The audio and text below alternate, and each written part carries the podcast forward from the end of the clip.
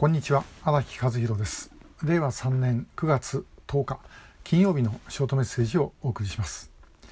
で、えー、北朝鮮の嘘日本政府の嘘というふうに言ってきたので、えー、今日はあの韓国の嘘の話です、えー、と言ってもいろいろ言いたいことは山ほどあるんであの民主化の嘘というところにちょっと絞ってお話をしたいと思います。今のムン・ジェイン政権がですねそのまあというんですかねルーツとしてるのは1987年の、まあ、憲法改正をめぐるさまざまなあの動きこれはまあ民主化のですね、まあ、一つのスタートラインということで、えー、まあ非常に重要なものとしてます。であの1987年というのはですね、えー、チョン・ドゥファン政権があ、まあ、翌年終わると。で、えー、次の大統領、まあ、選挙をやるということになったんですけどもその大統領選挙をどういうふうにするかということで、まあ、韓国の中はですね非常に大きなあの、まあ、なんていうんですかね激震が走ってました。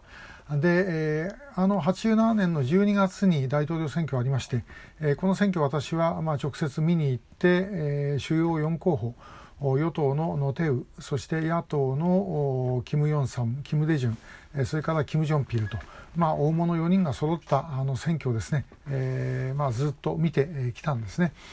で、えー、あの選挙にあたってキム・デジュンが政治活動禁止のままだったわけですがこれを解禁を せよというのとそれから大統領選挙は間接選挙でやっていたのを直接選挙で国民が大統領の名前に投票できるように、えー、しようと。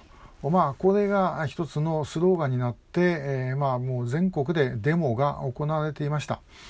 まあ、本当にですね、あの、選挙12月ですが、まあ、6月頃までですね、もうソウルの街中って本当にですね、いつ歩いても、催涙ガスの匂いがしたと。デモ隊が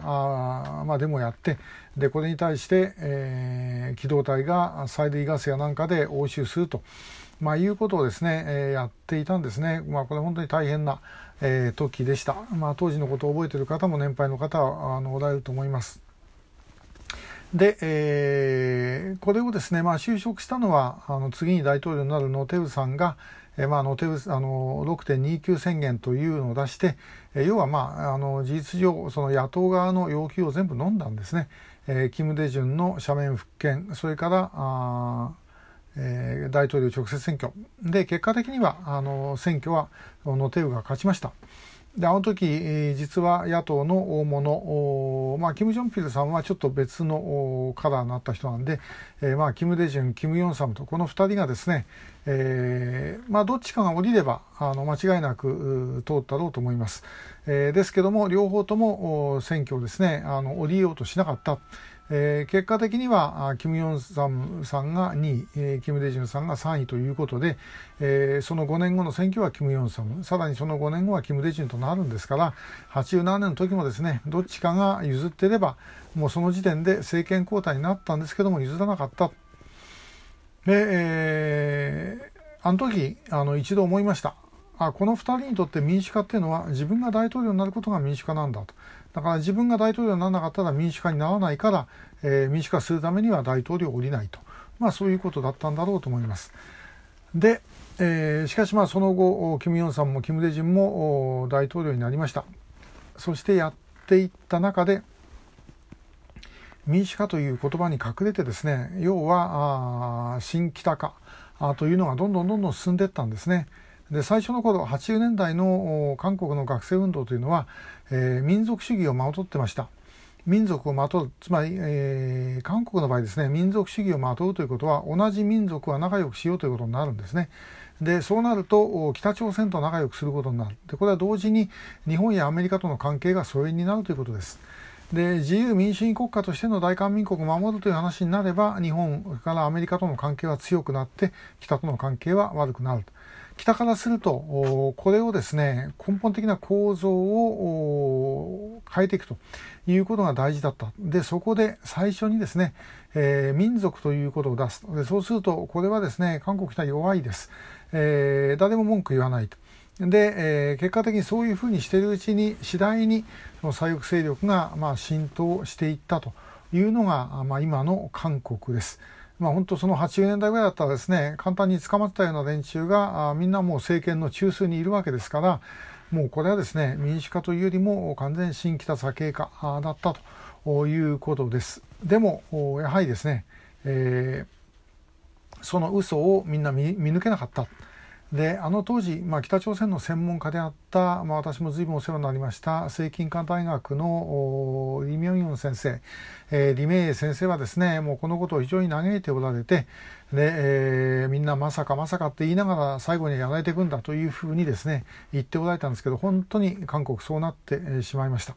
えー、まあ、よくあの韓国の友人に言うんですけどももう今ですね、えー、かつての大韓民国はもう売りならという別の国になったというふうに言うんですけども、まあ、本当にそういう、えー、状況になってしまったと思います。これでも日本も多山の石です。あの例えば多文化共生とかですね、えー、そういうことを、まあ、反ヘイトとかですねそういうこと誰も反対はできないですよね。えー、ですけどもそれの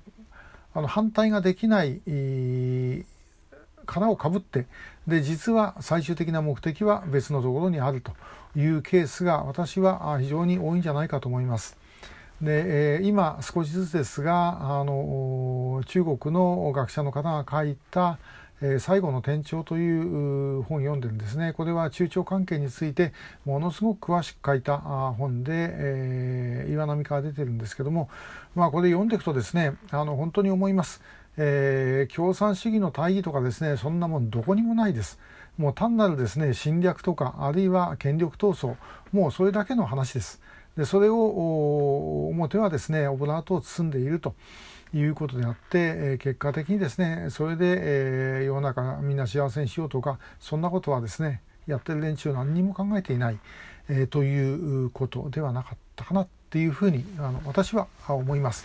ですからあのもう韓国のこの手の嘘ももうどんどんどんどん溜まってしまってなかなか今韓国の保守系の方もですねこれをひっくり返すのは難しい、えー、状態です。えー、ですけどもやはり我々はですねそれ多山の石としてあのこういうまあ目に見えにくいところで行われている侵略行為に対してはやはり正面から戦っていくということが必要ではないんじゃないかなというふうに思います。えー、またあの個別の問題ですね、えー、時々お話をさせていただきたいと思います。えー、明日、えー、土曜日名古屋から拉致問題を発信するオンラインの集会が行われます。え私のこの YouTube のチャンネルでご覧になりますので、えー、ぜひご覧ください、え今日もありがとうございました。